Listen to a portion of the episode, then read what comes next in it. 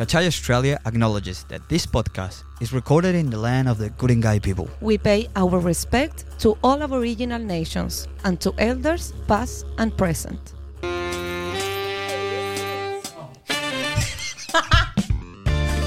Hola, hola a todos. Bienvenidos a un capítulo más de Cachai Australia. Eh, Florencia, ¿cómo estás? Muy bien, ¿y tú? Bien, gracias. Eh, creo que no muchas veces hemos hecho capítulos completamente eh, online.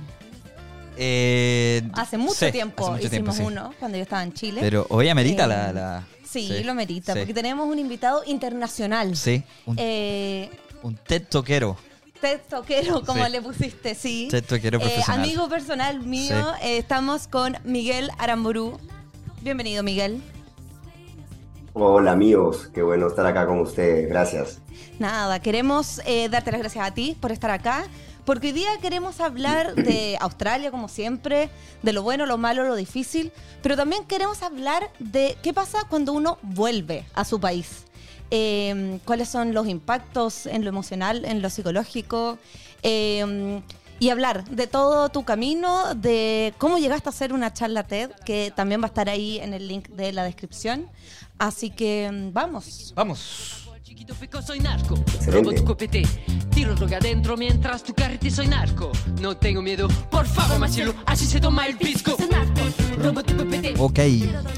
Eh, voy a partir, eso sí, antes, diciéndole y recordándole a toda nuestra querida comunidad que nos ponga like, que nos ponga estrellita en Spotify, que se suscriba al canal de YouTube, que haga todas las cosas que tienen que hacer para que nosotros sigamos eh, generando contenido eh, con tanto cariño como lo estamos haciendo. Así que comparta este capítulo con un amigo, eh, con una amiga y compártalo en redes sociales. Y eso, apóyennos. Eh, perfecto. Miguel, bienvenido de, de vuelta. Eh, Miguel está conectado desde eh, Barcelona, España, entiendo. Así es. Correcto. Sí. Más bien, eres peruano de nacionalidad, viviste en Australia y hoy estás acá por, un- por lo que nos va a explicar Flo en este momento. Sí, bueno, Miguel vivió acá entre el 2018 y el 2020. Y en esos años hiciste básicamente de todo, como buen working holiday inmigrante que toca eh, hacer de todo. Eh, me tocó trabajar contigo eh, como cleaner en algunas ocasiones. Eh, trabajaste en construcción, trabajaste en educación un poco. trabajaste en una farm cuando te fuiste a extender tu visa. Así que tu camino estuvo con todo un poco. Y primero me gustaría partir que nos contaras un poco cómo definirías tú tu estadía en Australia. Perfecto. Bueno, yo creo que tendría que decir que fue una aventura, ¿no? Fue una aventura porque yo estuve un poco menos de tres años ahí y siento que en esos tres años viví pues este, cinco o seis vidas.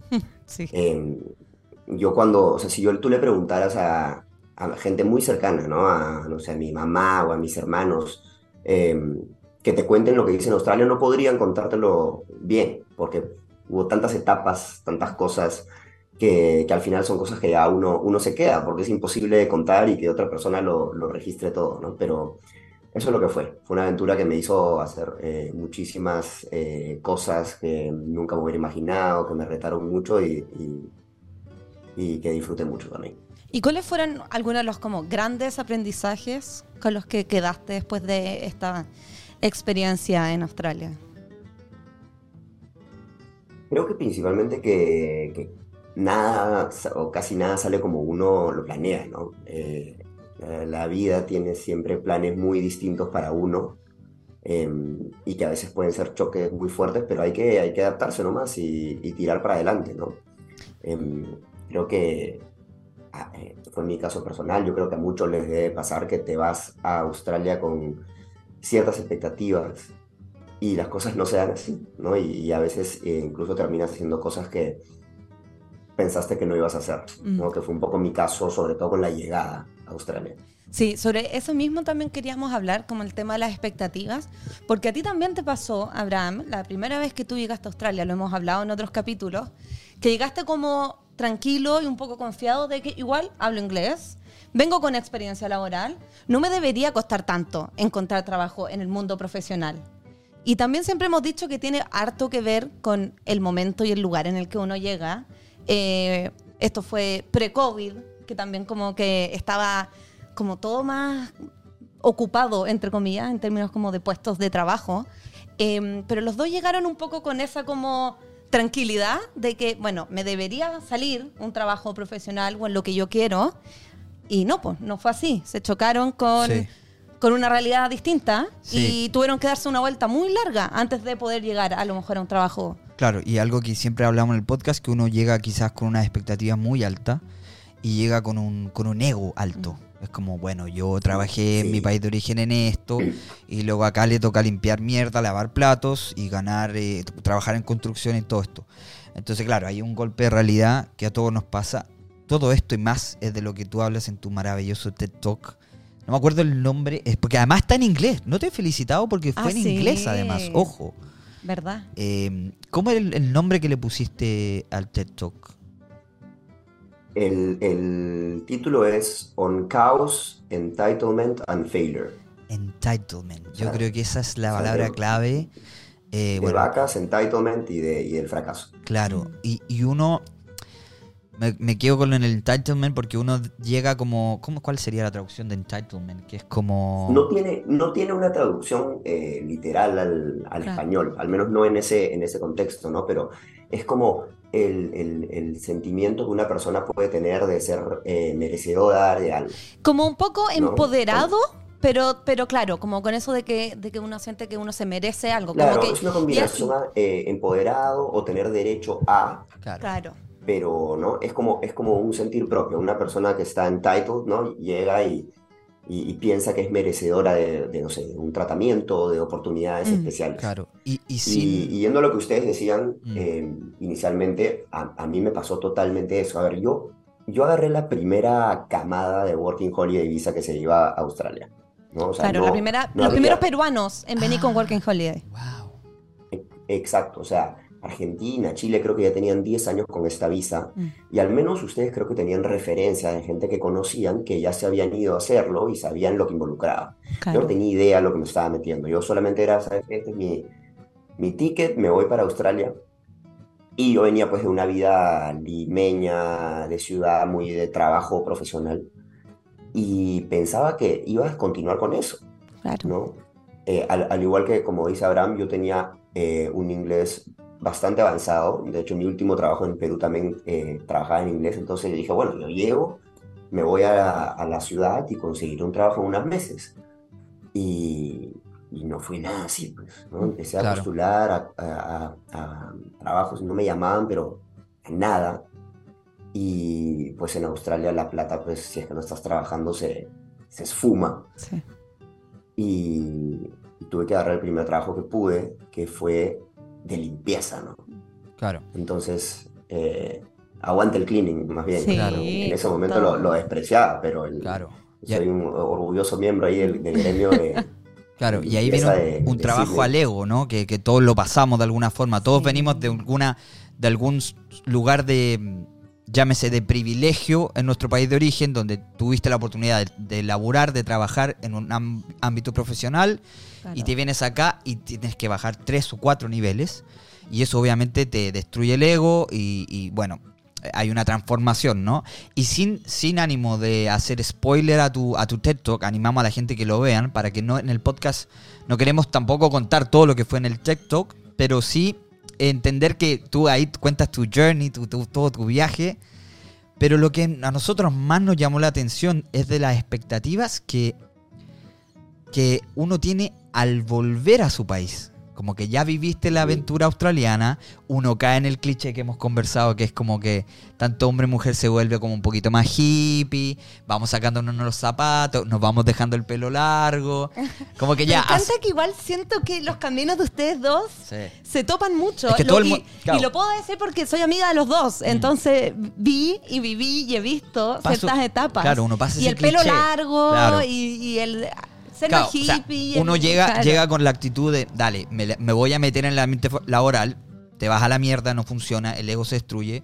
Ok, trabajo en lo que sea, pero voy a surfear.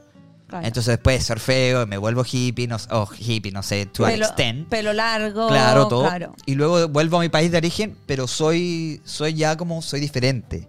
Y esa parte a mí me encantó de tu TikTok, que tú dijiste como ya volví transformado a Perú porque yo ya tengo una, una visión superior, ya, ya renuncié a mi ego. No, o sea, como que ya me di vuelta a todo, ¿cachai? Claro. Como que ya comí mierda, entonces ahora llego Claro. en, en mi mejor Sí. pie para partir de nuevo acá. Y de ahí nos queremos enfocar, eh, porque creo que de esto, amigo, de cuando tú vuelves a tu país de origen, no se habla mucho. Sí. ¿Qué, qué pasó? ¿qué ¿Cómo, pasó cómo ahí? fue tu vuelta a Perú? A ver, para, para, para dar un poquito de contexto a la llegada, ¿no? A quienes escuchan, un poco mi, historia en Australia fue lo que ustedes comentaron, ¿no? Primero un golpe al ego, trabajar en, en, limpieza, construcción. Eh, luego hice el trabajo de campo para poder eh, extender la visa.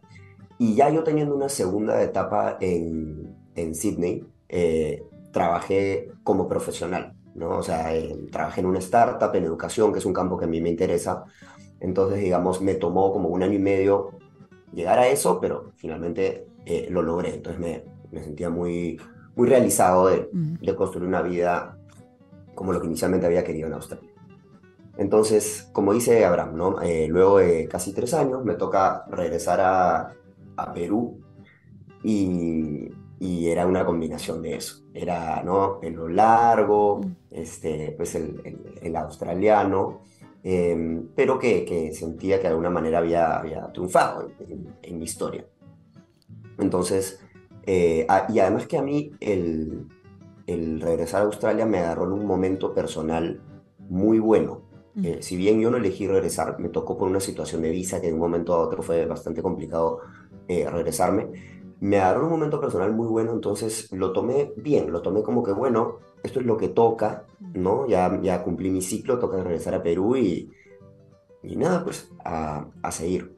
Entonces, creo que lo que pasa cuando uno regresa es que así como cuando llegas a Australia y estás totalmente desfasado y desadaptado de la realidad a la que vas a llegar, cuando uno regresa piensa que, que vas a regresar a casa, ah, esto ya me lo conozco todo, pero en verdad estás fuera Mm. de, o sea, no- estás en sintonía con, con la realidad allá, Claro. ¿no?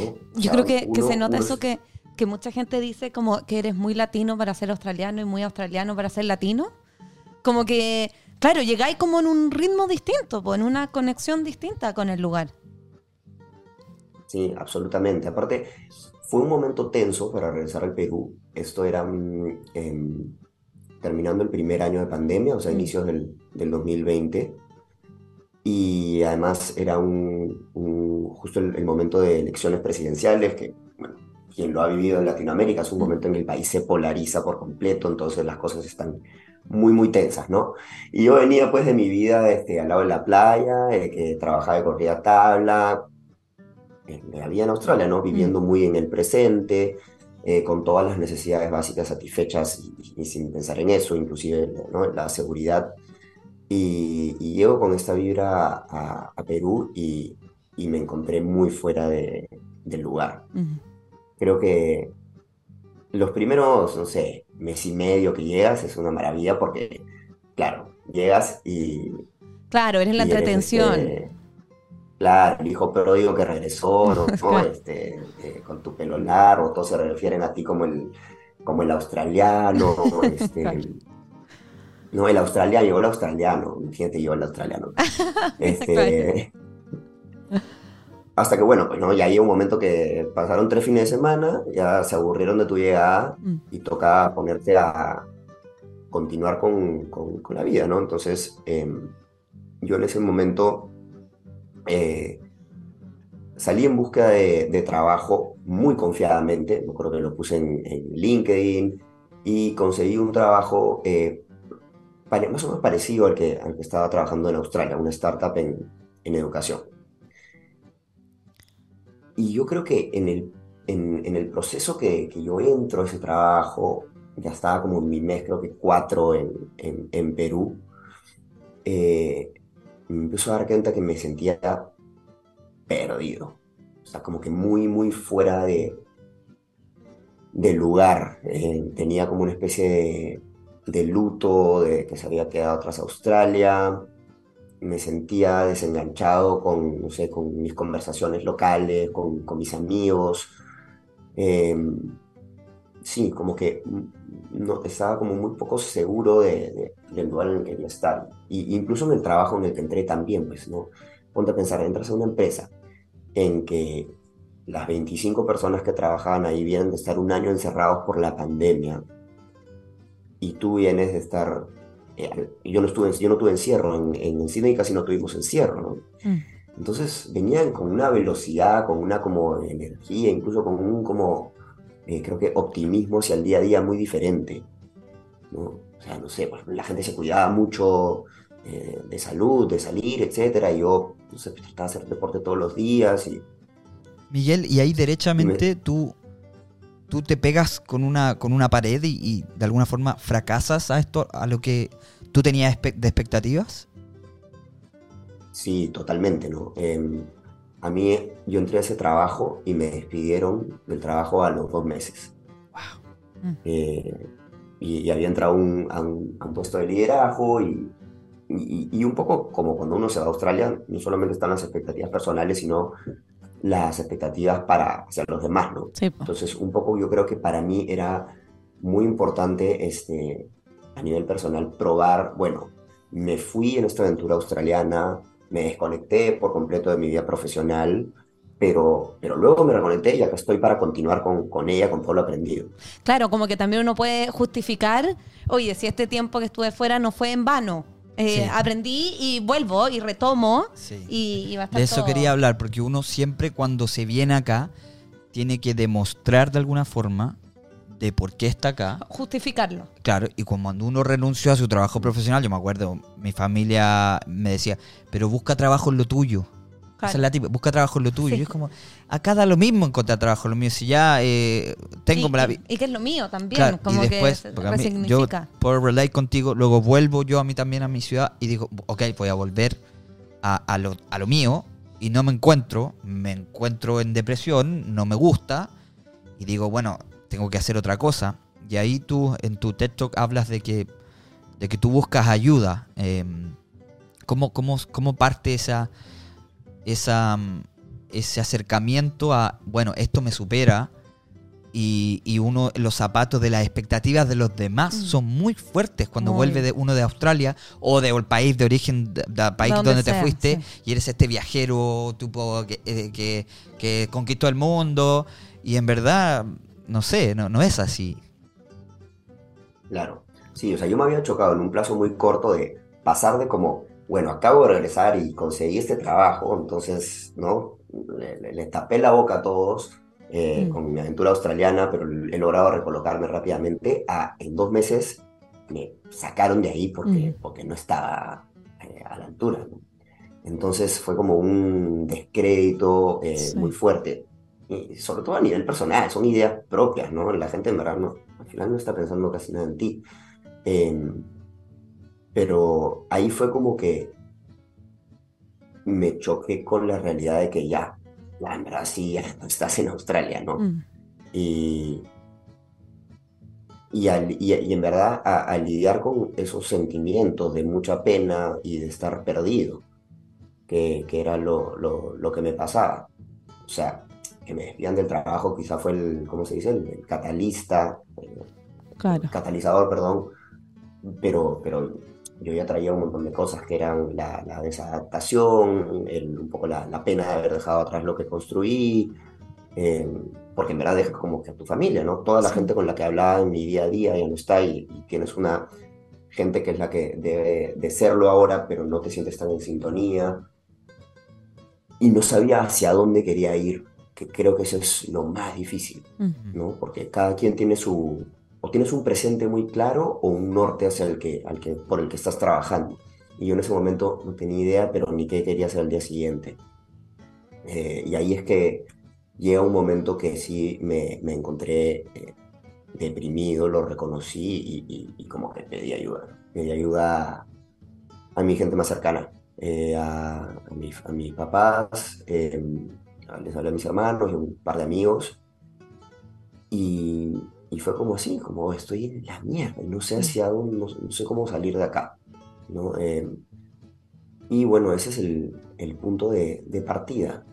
¿no? creo que el momento en que eh, finalmente dices como, sabes que o sea, de acá solo no salgo. Mm. Eh, a mí no me había tocado enfrentarme a un proceso de depresión antes y es como si se te metiera pues un virus a la cabeza que no te deja pensar eh, racionalmente y normal, ¿no? Hay, hay una narrativa, eh, en mi caso era como de, de fracaso, que se te repite y se te repite en la, en la, en la cabeza y, y no puedes salir de eso. Claro, es todo, muy, todo muy negativo en, en tu cabeza en ese momento. todo muy negativo y, y- y hacia atrás, ¿no? O sea, te empiezas a cuestionar, eh, pucha, que he perdido tres años, ¿para qué me fui? Mm. Eh, y, y es y claramente, mientras yo me fui en esta aventura, mis amigos que se quedaron eh, en Perú, y, y que son la gente con la que uno se compara, ¿no? La gente, no sé, pues de la, tu generación del colegio o de, o de la universidad, ellos pues habían estado en este mindset eh, de, de trabajar, de seguir creciendo, entonces quizás algunos habían crecido en sus trabajos, otros habían de repente En montado familia. una empresa hace tres años y hoy día ya estaban viendo frutos. Otros ya tuvieron Familia, hijos. todavía, fa- No, fam- el que- familia todavía no tanto, porque los compra- peruanos no somos con los chilenos que están obsesionados con, con el matrimonio. Eh, ahí Más, sí, más que el matrimonio, eh, sobrepoblar este país, Con la- el mundo. el mundo, Ay, con ah, gente de, de buen oye, corazón, es- digamos. Mira, es, eh, no, eso, eso es impresionante. Ahí yo ahorita me voy a desviar un poquito, pero, o sea, yo en Australia vi- veía esto, no sabía si era simplemente una coincidencia de la gente que conocí, pero ahora, por ejemplo, en la maestría que estoy acá en España, o sea, los chilenos están en campaña, o sea, llegaron a, a- España y en un año ya nacieron como 10 criaturas. Es deben ser muy Y- dei, y- tú, la gente que está en la y- universidad, yo creo. Sí, o sea, por ejemplo, de- del grupo de peruanos que hemos llegado, no hay ninguno casado y no hay ningún hijo. Y de los chilenos, creo que el 80% están casados y de esos el 70% tiene hijos. ¿no? Sí, una, una tropa chilena. Pero bueno, volviendo a lo que decías, claro, te, te, te, te- te comparas, Mm. eh, entonces entran pensamientos de como, eh, eh, he perdido el tiempo, ¿no? Este, no me, no me debí quedar tanto tiempo en Australia, como que no, no, no solamente te criticas mucho en el presente, sino como que eh, No, dudas de todo. la cul- le echaba la culpa a lo que había hecho los últimos tres años de mi vida. ¿no? Sí. ¿Y cómo salimos de ahí? ¿Cómo salimos de ahí? Eh, con paciencia. Sí, eh, Porque yo te quiero decir que quizá alguien está escuchando esto y está en la misma. O estuvo en Sí. la misma. O va a estar en la misma. Mm. Porque de alguna forma todos los que nos aventuramos por Australia o New, New Zealand o el país que se te ocurra, de alguna forma igual vaya a volver a tu país de origen. Eh, yo diría que es casi más la gente que viaja por una aventura y vuelve Que la que se que la queda. que realmente se queda. Sí. Entonces, de alguna forma, Claro. nos podemos, o sea, puede lo que las palabras que tú nos dices y el y la curva que estás diciendo, obviamente tú no tienes todas las respuestas y no es que eres un gurú que ya lo logró todo, pero le puede ayudar a alguien. Sí, mira, a mí algo que me sirvió mucho es, identifiqué que para mí era muy desgastante, me, como que me drenaba de energía rendirle cuentas a alguien que no era eh, una persona de confianza. Entonces imagínate, ¿no? Me, me llevaban a un evento social y estaba una persona que no conozco tanto, el papá de un amigo, y que te empiecen a interrogar y, y- y yo todavía no estar en la confianza de decirle, "Oh, estoy en la mierda. Entonces como que maquillar esa historia y- y hablar cosas que no estás sintiendo verdaderamente, me di cuenta que era lo más difícil de todo. ¿ya? Entonces un poco creo que la primera medida fue, ¿sabes qué? Reduzco mi círculo de confianza y no me voy a exponer a eh, socializar con gente con la cual no voy a poder ser transparente, ¿no? Y con la cual voy a tener que un poco eh, con- eh, eh, hacer esta narrativa de como Claro. éxito sin, sin, Claro. sin poder Oh, verdaderamente obvio, porque decir que también- estás en una etapa... Claro. Y, y es alguien que no conoces, o sea, tampoco le vas a entrar en detalles de lo que estás viviendo, lo que estás sintiendo. Claro. Y- Pero, pero me gusta eso de como eh, el cuidarse, autocuidarse con ciertas cosas. Como no voy a hacer esto Sí. porque, porque a mí no me hace bien. Punto. Como tomar esa- esas pequeñas decisiones. Primero identificarlo y luego hacer algo respecto a eso. sí. Sí, tal cual, ¿no? Porque eh, cuando las conversaciones con gente no tan cercana siempre van a ser así, ¿no? Bien Mm. como un actualízame de tu vida, a ver en qué andas. Entonces me veía eh, muchas veces en situaciones en las que estaba como que sentía que estaba mintiendo, Mm. ¿no? O, o, no siendo totalmente transparente y, y, lo que uno necesita en ese momento creo que es poder serlo. Claro. ¿no? Entonces, identifiqué claramente quiénes eran las personas con las que sí me sentía cómodo y, y, sentirme cómodo de, decirles, oye, me estoy sintiendo muy mal o me arrepiento de haber hecho esto, etc. ¿no? Y ahí eh, creo que también empieza un proceso de que, eh, obviamente, esta gente de confianza te va a decir si es que piensa que te equivocaste o no en ciertas cosas. Y, claramente hay cosas que yo también reconozco en las que me equivoqué. Pero luego también te, van a, te vas a dar cuenta cuáles son las que verdaderamente ellos sí resaltan o en las que sí ven valor de lo que hiciste. Claro. ¿No? Eh, entonces, eh, ese proceso te ayuda a empezar a valorar, eh, a encontrar valor en estas experiencias que tuviste. Claro, encontrar las cosas buenas. Encontrar las cosas mm. buenas o las cualidades buenas que tuviste, ¿no? de repente, coraje, resiliencia, mm. humildad.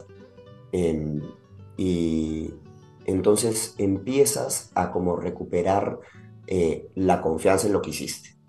¿No? En, aprender a como sentirte eh, orgulloso, ¿no? De, que, bueno, esas fueron decisiones que tomaste y, aprendiste ciertas cosas. Y también creo que tiene que ser un poco una decisión, o sea, tienes que estar dispuesto tú a abrazar lo que te tocó vivir. Mm. Eh, y, reflexionar de qué es lo que te dio cada una de esas etapas, ¿no? Porque si es que, tú te vas a sentar a decir, ah, sí, no, estuve haciendo este, Deliveroo seis meses mientras corría tal en Australia, pero no tienes nada que, que contar al, al respecto, mm, tú mismo estás privándote de como darle una, una, un, lado positivo, ¿no? Pero si es que reflexionas en qué fue lo que, en lo que aprendiste o lo que te dio cierta etapa, y cómo esto luego lo aplicaste después, puedes construir una, narrativa de éxito a partir del el fracaso.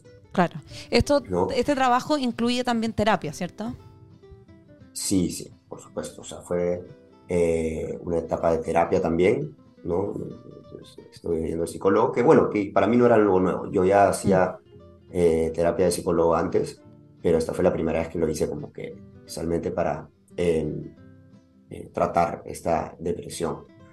Básicamente podemos resumir esto como ah, conversábamos que igual esto lo que no se habla mucho de este fracaso, que uno se siente como fracasado al volver, que tiene que luchar con las expectativas de la familia, que eres el australiano que volvió y cuéntanos, ah, y todo, y siempre es, al principio es re contento, comemos pancito amasado, comemos las cosas de la casa, y luego uno está en algo que no entiende cómo. Pero lo que es interesante de tu historia es que tú, dale, te recuperas de eso, encuentras un trabajo. Un trabajo en lo que querías. En lo que querías, en, tu ciudad. hay una, época, una etapa de transición, obviamente, pero igual en tu ego de decir, dale, estoy. Y luego dos meses después, como, uff, no estaba, está todo mal. Eh, hago terapia, mm, eh, reduzco mi círculo, me encuentro con mis amigos. Pero ¿cómo te encuentras con tu contigo mismo para decir, ok, me okay la sufrí, me voy a levantar y voy a hacer algo más. Eh, ¿qué, pasa ahí internamente o con tu círculo que te hace motivar y encontrar más energía para salir de algo que me imagino fue, fue doloroso, fue fuerte? Em, a ver. Creo que a mí, bueno, a mí me, me, pasó algo, eh, un proceso de, recuperación bien curioso, que fue que estando en este momento en que está este, sin trabajo y de vuelta viviendo en la casa de, mi, papá en ese momento, eh, un amigo muy cercano se está eh, preparando para dar un examen que es para postular a maestrías, un examen que se llama el GMAT, ¿ya? es un, examen así como estos estandarizados, internacionales, súper pesado, y me dijo, ¿por qué no aprovechas que no estás trabajando y, y te pones a, estudiar para este examen que te dura cinco años y de repente lo puedes usar en un futuro? Y, dije, bueno, puede ser, no le dije a nadie y, y solito me puse a, a, estudiar para este examen. Es un examen bien, bien peludo. Y, entonces, como que esto me dio una, una rutina, al menos, ¿no? Como que tenía algo que, levantarme y hacer todos los días.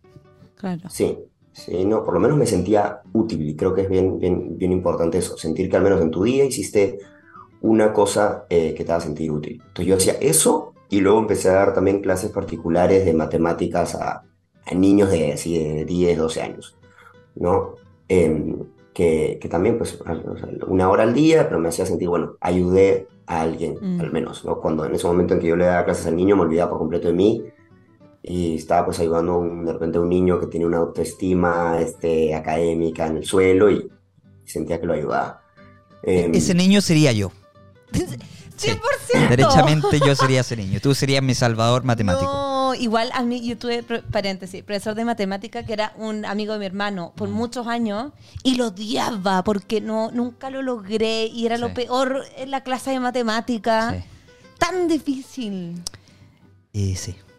Ya. Y tenía mi autoestima. No, mi autoestima O sea, matemática no es. Yo siempre he dicho, eh, mis matemáticas son distintas. Para, para, decir, para decir que las matemáticas normales de la gente no, No- no no aplican, funcionan. no aplican con mi razonamiento. Bueno, en, en- en mi caso las matemáticas era algo que era muy mi zona de confort. Em, y siempre se me ha hecho fácil y siempre he enseñado desde a, a chicos, y yo desde muy chico. Entonces dije, bueno, voy a hacer una tarea que, que me va a, la, la que menos esfuerzo me va a, a, ¿cómo se llama? A requerir, Claro. ¿no? Y, y creo que también el, el hecho de que sea como que con un niño, con un adolescente, me da, me, me genera menos presión que con, con, con un adulto. Eh, entonces, bueno, entrar en esa rutina de sentirse productivo, ¿no? Saber, bueno, a ver, tengo la mañana voy a estudiar, en la tarde voy a dar una clase, al menos, bueno, sientes que, que, que empieza a dar un poco de tracción. tu- sí, como que siento vida. que se empieza como a mover la energía. Como que algo Sí. empieza a pasar también, como contigo, con te- te- a volver a activarte, ocupar la cabeza en otras cosas, como que todo se empieza a mover de nuevo. Sí, tal cual. Y me pasó que en este examen para el que les estaba hablando, eh, me fue particularmente bien, ¿ya? Me fue así, eh, tu- tuve, tuve un muy, muy buen resultado que me permitía competir por entrar a, a- a ciertas maestrías este, bastante buenas eh, acá en Europa. Y yo la verdad en ese momento solamente estaba dando el examen por, por dar el examen, por Claro. hacer algo, pero en ese momento eh, me empezaron a agarrar distintas personas, o sea, mi amigo, por ejemplo, me decía, oye, bueno, ándate por la maestría. Ya, ya está, estás ahorita en, en- en un buen momento, agarra la viada. Eh, ¿Cómo, perdona, que, perdona que te interrumpa. ¿Cómo se, cómo, Sí. cuando el amigo te habla, te dice Miguel, te dice causa? ¿Cómo, cómo, cómo, s- cómo un peruano le dice a otro peruano, como uno, un chileno le dice a un chileno, weón, haz esto? Por favor, edúcanos. Lo- los peruanos nos decimos causa, brother, eh, mano, mano como de hermano. Claro. em, sí, por ahí. Perfecto, Por ahí, buena, ok. buena. Yo soy surfer, así que brother, brother. Claro. Y ahí te embarcas y dices, bueno, me animo a hacer una maestría y, y- y sa- Sí, y sale a Europa. y- y- y- entonces, sí, pero eh, es un proceso más lento porque, eh, y, que, y que también fue muy, muy, muy terapéutico, que es que para postular las maestrías, ya bueno, más allá de haber dado el examen y tener este buen resultado, hay que construir los ensayos con los que uno postula, Claro. ¿ya? Y que, y que pueden ser ensayos bastante introspectivos algunos, o sea, algunos ensayos son, cuéntame tu experiencia profesional y por qué quieres ser una maestría, pero hay otros ensayos que son así muy filosóficos, como Mm. que, ¿qué es lo más importante para ti en la vida y por qué? Ah, como en las películas cuando Claro, aplican es a la universidad de gringa. Es todo aplicación, pues. Es Ah, como, tu cover letter Claro. para un trabajo, pero para una maestría. Pero nosotros eh, meditábamos, eh, conversábamos, discutíamos, dialogábamos. ¿Tengo que decirlo yo? Sí. Ah, ya, ok. Eh, sobre que igual. No, pensé que iba a dar otro sinónimo. Ah, no, dale. Se me acabaron los Ah, sinónimos. ya, entonces que bien. tú me ibas a dar un sinónimo. Ah, Ah, no. ya. eh, de- ¿Debatíamos? dije? Debatíamos, lo dije. Sí. Platicábamos, bueno, un poquito más Platicábamos. neu- español neutro, Claro. sobre, eh, más allá de, de- de- de las maestrías y de las aplicaciones, que está muy bueno que hablar de, de tuviste que hacer una introspección, obviamente, de, de qué te gusta y todo, que ya más o menos lo, lo, va- lo vas construyendo con tu relato, de que le estás haciendo feliz a un niño o que estaba ahí haciendo las cosas que te gustan. Pero tú dices, amigo, dale, me voy a ir a, a otro país de nuevo. Claro, es como. Te animaste a, a meterte a la boca del león que, que otro país, que cuando saliste de tu país no te fue bien, digamos, en- entre comillas. Claro. Claro, como... Eso es loco. Sí, Sí, heavy que, sí, que- sí, que la como verdad. que tu solución era como lo que había sido un problema, entre comillas, en su minuto. O sea, era como volver a enfrentarse a, a la migración y todo lo complejo que, que eso tiene. Sí, sí, es verdad. Y, y mirando para atrás, y mucha gente también me decía, ¿no? como que suena bastante loco. Creo que quizás fue un poco como eh, la, la, la- cuando uno se va a Australia y, y regresa, es como te fuiste a esta aventura y regresaste. Pero creo que hay, hay idas y venidas que son más eh, estándar o que eh, como que encajan mejor en los ciclos de vida, ¿no? Eh, ¿no? Como que, ah, te fuiste a una maestría, vuelves con tu diploma, ¿no? Es como que más fácil creo que volver a, a entrar y continuar con, con tu carrera. Entonces creo que lo vi un poco así. Claro, y, Como que tam- me voy, me, me, me, me limpio y regreso Claro. con, mi, con mi cartón y, Y también y vuelvo a irse, irse a estudiar te da una fecha de inicio y una fecha de Claro. término. Claro. Como que dentro de hay una cierta estabilidad, dentro de la siempre inestabilidad de migrar, Sí. igual sabiendo de que empieza tal día, termina tal día, en que tienes tus días cubiertos con clases, en que tienes tareas, como que es un poco más armado que tan irse a la aventura o Sí. partir de Sí. cero. Con la Working Holiday. O con la Por- Working por Holiday. supuesto. Claro. Pero aún Claro, así, es un los que sabemos. mucho más controlado. Sí, Claro. pero los que sabemos que mi- migrar tiene altibajos y, O sea, y al claro. segundo día Sí, conociste a alguien y te enamoraste. Y ca- y o, claro. o cambiaron todos tus planes. O no te gustó y Claro. no te gustó, o claro. Sí, pero acá, acá hay una cosa que quería eh, tocar del último tema antes de pasar, que es en este proceso de construir las, las, eh, las postulaciones, eh, fue un momento que me hizo como abrazar eh, como que mi historia para eh, como que darle valor y con eso postular. ¿Me Bueno. entiendes? O sea, no es que Claro. eh, maquillé mi paso por Australia o que lo escondí, al contrario, o sea, fue como que de esas experiencias de, de- de- de haber limpiado baños y de haber ordeñado vacas, eh, construí una historia de la cual como que me, en la que como que me reafirmé en, en lo que soy y, y, y con eso como que eh, fue que postulé, ¿no? Entonces... Como que eh, igual no fue no como, estoy- no- como un, un- un- el inicio del, del cierre también, como de tu proceso de sanación. Que en mi opinión, el cierre Sí. final es la charla TED. Yo creo que ese es como cuando tú realmente cerraste un poco y sanaste esta etapa.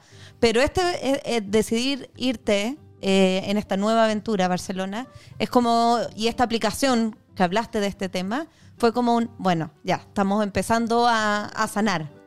Que yo siento Sí. que, que cuando uno hace terapia, cuando uno vive procesos psicológicos, emocionales complejos, igual hay un momento que a veces hasta uno podría identificar como a- con un hecho exacto, pero hay un momento en que uno dice como, wow, se está empezando a ver mejor. Como este es el inicio del fin. Como puedo ver que, que voy a llegar a algo. la luz. Claro, sí, igual, como es como puedo ver que, que- que se empieza a ver claridad, empieza a ver un, un futuro promo- pro- con más promesa y un pasado más liviano también. po. Por supuesto, sí. Y, y como lo dices, ¿no? Cuando me tocó hacer esa, esa charla y un poco contar esta historia que les estoy contando eh, frente a un público eh, de extraños, eh, creo que sí fue ese momento como de... El epílogo. No, el epílogo es el, principio. Sí. No, el epílogo es como algo que se cuenta después del final. Ah, ok. Claro. El- eh, No, fue, fue el cierre, el fue, cierre. El, fue el, el broche el- de oro. Claro, fue el WeTransfer del, del coso. Eh, pero amigo, haces un TED Talk.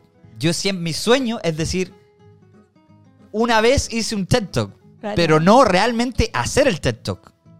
Porque hacer el TED Talk debe ser muy estresante, ¿no? Preparar una charla en 18 minutos entiendo que es, ¿no? Eh, más encima en inglés. ¿Cómo. ¿Cómo fue ese Sí. proceso de hacer un TED Talk? A ver, fue, fue muy inesperado. En, en mi, en mi universidad se, se organiza todos los años un, un evento em, que se da en la universidad, pero que es con, con speakers externos, ¿no? O sea, lo, lo organizan los alumnos, invitan speakers externos y abrieron eh, dos o tres cupos para alumnos que quieran, eh, que quieran, ¿cómo se llama?, hablar. Y, y en ese momento, bueno, yo mandé una, una, una postulación diciendo que me interesaba. eh, cagado miedo, obviamente, pero también con ganas. A mí, a mí sí me gusta el, el escenario, sí me gusta public la speaking. adrenalina de... Mm, Sí, a mí, eh, o sea, no digo que no me dé nervios, o sea, pero es Sí. una adrenalina que me gusta. mm. Entonces, nada, cuando salí elegido fue un proceso bien bacán porque te asignan un mentor, un mentor de, de oratoria, con el cual eh, preparar tu, tu presentación. Eh, entonces, nada, me, me tocó con un, con un pata holandés, que era un gurú así, muy, muy soul, así muy, muy profundo. Y las sesiones eran muy graciosas porque él, o sea, yo le contaba mi historia y él me decía, para, para, para, para, para, para. ¿Qué sentías en ese momento? ¿No? Como, Ah, trata de acordarte qué sentías en ese momento y, y tenía consejos muy buenos, ¿no? O sea, como que en vez de decir, me sentía triste tú verbalmente, trata de que la, la audiencia sienta esa tristeza sin que tú textualmente le digas Le en palabras, me sentía triste, ¿no? Entonces, por ejemplo, no sé, el- yo en un momento eh, quería hablar, que, que mencionaba la palabra depresión en, en mi charla y me Ujú. decía, vamos a sacar esa palabra, porque es una palabra demasiado fuerte, a- a- como que si es que tú usas esa palabra, todo tu speech va a ser sobre esa palabra, Claro. ¿no? Y como ta- Y tal vez no es- demasiado, demasiado literal para la gente. Sí, Claro. sí, ¿no? Entonces trata de transmitirle a la audiencia lo mal que te sentiste, ¿no? Y que, y que, y que, y que- que quien lo haya pasado quizás puede identificar que tú estabas pasando por eso, sin necesariamente poner ese, ese nombre. Mm. Eh, y bueno, eh, tuvimos eh, unas tres sesiones así de preparación, tampoco es que fue un proceso tan largo, la verdad. Y luego ya llegó el día del, del, evento y como dices tú, Flo, eh, una vez que, que- presenté me sentí muy, muy liberado, ¿no? Me, desnudé frente a, frente a todos y quedé en video y ya, o sea, todo el mundo puede escuchar que, que me despidieron de un trabajo, que lo pasé muy mal y que, que salí de eso y, y es muy, muy liberador. ¿no? Sí, total. Y en verdad es muy buena la charla, eh, recomendadísima para Sí. que todas y todos lo vean, porque, porque todos quienes hemos migrado vamos a poder eh, vernos ahí en tantas cosas, eh, en todo el camino, en todos los trabajos, en todos los pensamientos, en, en- en el golpe al ego, Sí. en la sensación de, de fracaso que hemos sentido mil veces en, en estos Del fracaso, ¿no? procesos. Ju- Y Sí. justamente sobre eso lo, lo traté de hacer porque uno piensa siempre, pues, los, los, los TED Talks son sobre gente que ha construido una empresa, Sí. ¿no? O tal proyecto, es muy como historias de éxito. Sí. Y, y- y yo, yo en verdad, estuve en el lugar adecuado, estar Mm. en una universidad que estaba organizando un evento para yo poder postular, si no, no se me hubiera dado esa ventana de oportunidad. Y una vez que me eligieron fue como, bueno, no tengo historia de éxito para contar, vamos a contar una historia de fracaso que es algo de lo cual se tiene que hablar más. Sí. Porque todo el mundo total. fracaso, todo, todo, todo, todo el mundo, todo el mundo fracasa y, Sí. eh, y en verdad, no sé, nosotros, este, millennials, gente en sus, en, en sus treintas, quizás eh, de joven soñaste que llegarías a tus 31 años en, en otro lugar. eh, y en verdad son pocos los que llegan a, a esta edad con, con un así como historia de éxito, ¿no? Mm. Eh, todos creo que vivimos unas vidas más normales, y con Sí. muchos tropiezos en el camino, eh, y es algo que quizás no está suficientemente eh, visibilizado. Mm. Sí. Desde nuestra vereda, Y- nosotros también tratamos de hacer eso, de visibilizar los errores, los fracasos y, y la sobrepromesa de que todo acá funciona perfecto. Uy, te entró una llamada. Eh, así que también en- entender que, que uno falla acá. Y también uno no falla Sí. cuando vuelve a su país de origen. Y, y uno falla y fracasa infinitas veces y va a pasar Claro. mucho y, y lo importante es qué se hace con eso, es cómo se aprende de eso, Mm. es cómo en ese momento también uno es capaz de ver las otras cosas buenas. Eh, y yo algo que agradezco sin duda es que gracias a, a estas experiencias, a esto todo, estamos aquí conversando con Miguel, que es mi amigo personal, de mis primeros y más grandes y queridos amigos, amigos de esta experiencia de Australia, eh, que tuve la suerte de ver hace no tanto, cuando fui a España nos vimos, eh, y alguien que quiero mucho y que valoro mucho eh, esta apertura porque nos gusta que la gente sepa que, que a veces se pasa mal Ajá, y, y que después se pasa bien. Sí. Y que se puede estar abajo y se puede estar arriba. exacto. Y sea donde sea que estén, eh, vamos con todo. Sí, ya estamos llegando al final de nuestro episodio. Muchas gracias Miguel por esta increíble conversación. Antes, que siempre tenemos nuestra eh, tradición, es que damos un open mic para que tú digas lo que quieras. Eh, de nuevo agradecerte y quizás, si es que nos permites dar que te pudieras dar la licencia para alguien que está escuchando y quizás está pasando por un momento en el que tú pasaste o, o se puede sentir identificado, ¿qué consejo le puedes dar? Eh, y bueno, decir lo que tú quieras decir.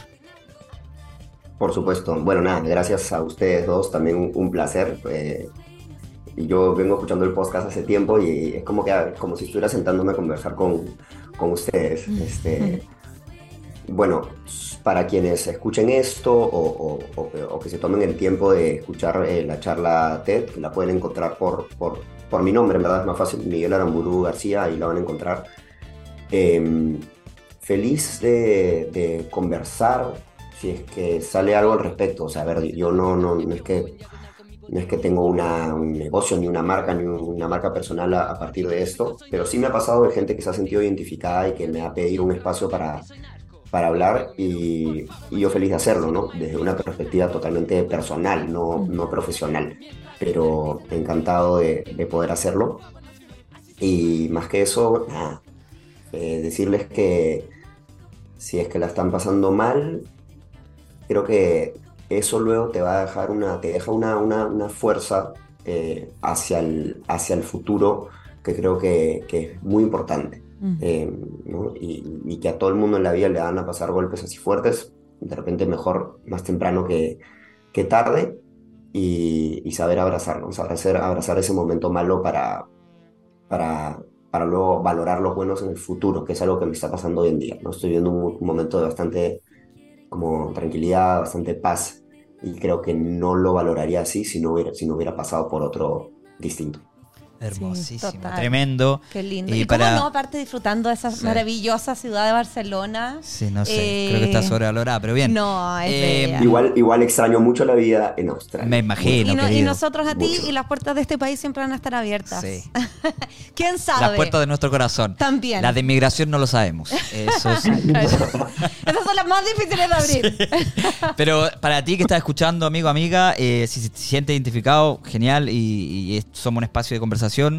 Eh, Compártele este capítulo a algún amigo a o alguien, amiga. sí, porque además uno lo pasa mal acá también. Sí. Eh, y algo que me quedo con lo que dijo, de alguna forma lo voy a parafrasear lo que dijo Miguel, pero es como, es como trust the process, ¿no? Confiemos Mm. en el proceso, algo bueno va a salir de esto y el- quizás la mierda en la que estáis va, va a eh, eh, florecer algo, porque igual la mierda es abono, no sé, estoy, estoy así. Sí, dale, ¿sí? ¿Puede ser? sí. ¿O me fui por la rama? Bueno, No, está bien. Gracias. Sí, gracias, gracias. Flo. Gracias, Miguel. Nos vemos en la próxima. Chao. Chao. Chao, amigos. Hablaré contigo